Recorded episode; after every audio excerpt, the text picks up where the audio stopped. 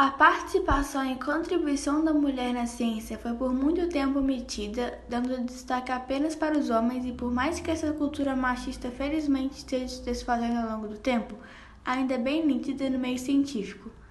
Para refletirmos melhor sobre isso, propomos uma simples questão. Pense em nomes renomados da ciência. Quantos desses foram nomes de mulheres?